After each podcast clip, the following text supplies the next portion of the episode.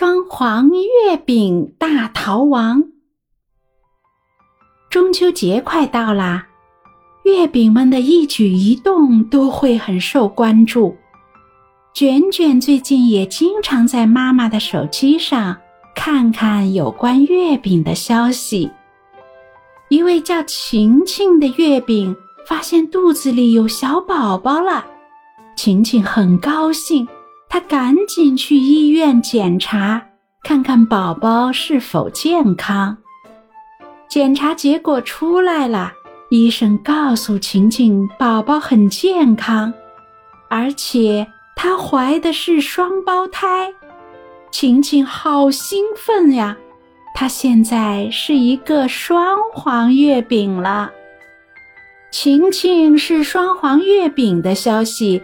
被一名记者知道了，他偷偷拍了晴晴的照片，写成一篇文章发了出去，标题是“双黄月饼来了，大家快看”。各大媒体头条都是双黄月饼的新闻，晴晴的照片被发的到处都是，几乎所有人都认识晴晴了。晴晴走在街上，看到她的人都想吃她的样子。晴晴害怕极了，赶紧逃跑。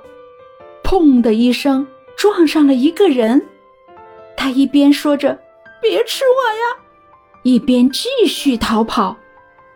撞上他的人一把拉住了他：“你是双黄月饼晴晴吧？我是卷卷。”你不要害怕，我不会吃你的。晴晴看着卷卷真诚的眼神，放下了戒备。卷卷把晴晴带到了自己家里。卷卷呀，我怎么办呀？我都不敢出门了。你先别着急，让我想想怎么帮你。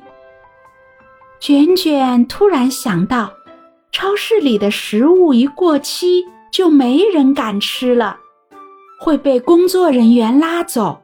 对啦，就这么办。卷卷找到一个橡皮擦，刻了一个过期食品的印章。晴晴，来，你转过身来。晴晴疑惑，但还是照做了。卷卷把印章蘸上墨汁，印在了晴晴的身上。这下好了。你可以放心出门啦。晴晴明白了，她试着走出了门。哈哈，还真的有用！人们看到月饼晴晴身上的印章，嫌弃它是过期食品，看一眼就走开了。晴晴长长舒了口气。晴晴终于顺利的在中秋节。生下了两个月饼宝宝，晴晴带着宝宝和小礼物去卷卷家道谢。她的两个宝宝，一个是豆沙月饼，一个是五仁月饼。卷卷看着两个健康可爱的月饼宝宝，为晴晴感到开心。